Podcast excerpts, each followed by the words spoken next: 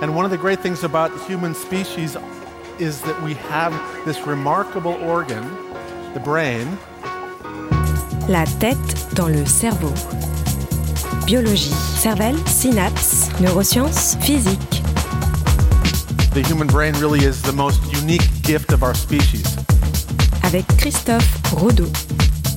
L'histoire entre les chiens et les humains remonte à des temps immémoriaux, si bien que l'activité cérébrale de nos compagnons canidés pourrait avoir certaines particularités à notre contact. La tête dans le cerveau.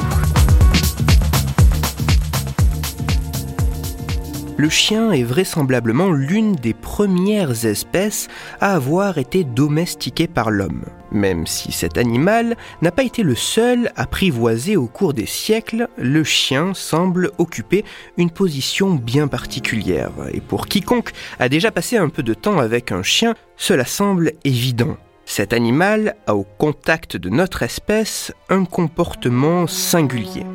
Ensemble, dans des chroniques précédentes, nous avons déjà vu que le meilleur ami de l'homme pouvait adapter son comportement à notre égard en fonction des actions plus ou moins morales que nous avions entre humains, mais aussi que dans une certaine mesure, ces animaux étaient capables de comprendre les mots de notre langage. Ces études ont pu montrer, que ce soit par le comportement ou par le fonctionnement cérébral, que les chiens semblait avoir une interaction bien particulière avec notre espèce. Mais cette singularité ne se retrouve-t-elle qu'au niveau de comportements aussi élaborés que l'émission d'un jugement moral ou que le décryptage de notre langage Ou ces animaux traitent-ils également certains détails se rapportant à nous d'une manière bien spécifique, ne serait-ce qu'en nous voyant Au niveau cérébral, les chiens traitent-ils les visages humains de la même façon que les visages de leurs congénères? Ou au contraire, le traitement des visages humains aurait-il une particularité?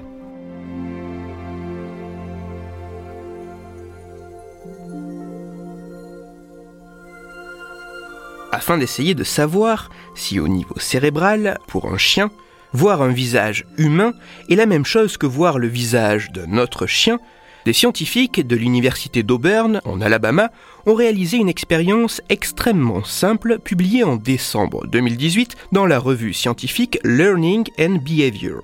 12 chiens, mâles et femelles, âgés de 6 mois à 3 ans, ont participé à cette étude scientifique. Après avoir été entraînés à rester calmes et immobiles dans une machine IRM, les animaux ont eu une tâche extrêmement simple à réaliser. En quelques mots, et en simplifiant une partie du protocole, les chiens devaient regarder une suite de photographies. Les images pouvaient soit représenter des visages de chiens, soit des visages d'humains. Si je résume, l'expérience consistait à faire visionner des photographies de visages de chiens ou d'humains à des chiens pendant qu'ils se trouvaient dans une machine IRM afin que les scientifiques puissent étudier les modifications indirectes de l'activité cérébrale de ces animaux face à ces deux types de photographies. Les résultats de ces travaux sont assez fascinants.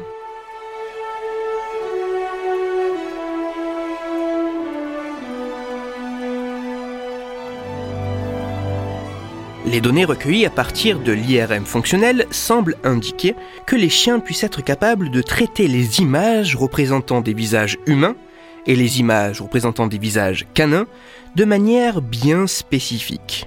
La présentation d'images de visages, qu'ils soient humains ou canins, semble chez les chiens entraîner une activation de régions cérébrales situées au niveau du cortex temporal gauche. Mais de manière assez surprenante, la perception de visages humains et de visages canins ne semble précisément pas activer les mêmes zones cérébrales. Certes, ces zones sont adjacentes, mais elles apparaissent distinctes en ce qui concerne le traitement des visages relatifs aux deux espèces. Il semble ainsi se dessiner une zone de traitement des visages humains et une zone de traitement des visages canins. Même si dans les faits, il paraît légèrement prématuré d'annoncer catégoriquement que la zone des visages humains est entièrement et spécifiquement dévolue au traitement de nos visages, il est intéressant de voir qu'il semble que les milliers d'années d'évolution au contact des humains, grâce notamment à un processus de sélection, aient pu faire émerger des processus, des mécanismes permettant un traitement de l'information visuelle aussi fin que ceux des visages humains par les chiens. En conclusion, les chiens semblent capables de traiter de manière différente un visage humain d'un visage canin, notamment grâce à l'activité de régions cérébrales distinctes et assez spécifiquement impliquées dans chacun de ces types de visages. Même si ces premiers résultats demanderont à être reproduits afin de pouvoir soutenir les conclusions de cette étude, mais également afin de discriminer plus finement quel peut bien être le rôle exact de chacune de ces zones de traitement des visages, j'apprécie d'aborder ce type de travaux scientifiques car en plus de permettre d'un peu mieux comprendre le fonctionnement de notre cerveau et de celui d'autres espèces, cela permet également de déconstruire l'image de l'animal bête et sauvage. Car contrairement au jugement supérieur que nous pouvons trop souvent et à tort porter sur les espèces qui nous entourent, avec suffisamment d'attention, d'analyse et d'études, il est possible d'observer que bien de ces espèces dites animales ont des capacités perceptives, sociales, comportementales, émotionnelles, cognitives, amenuisant tous les jours un peu plus la distinction faite par certains entre la bête et l'humain.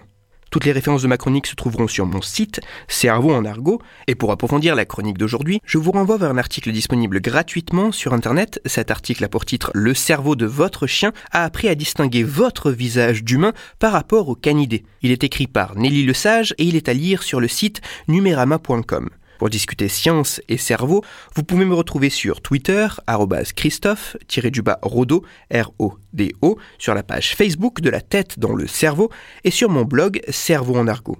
Je vous rappelle que si vous, auditeur, vous avez des questions ou des sujets dont vous voudriez que je parle, n'hésitez pas à me le faire savoir directement sur mon compte Twitter, sur la page Facebook ou par mail à l'adresse la tête dans le cerveau gmail.com et j'essaierai d'y répondre dans une future chronique. Toutes mes chroniques, y compris celles-ci, sont disponibles en réécoute sur mon podcast La tête dans le cerveau, à retrouver sur toutes les plateformes dont SoundCloud, Deezer, Spotify, Google Podcast et iTunes.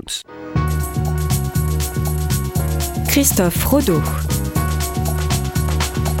La tête dans le cerveau.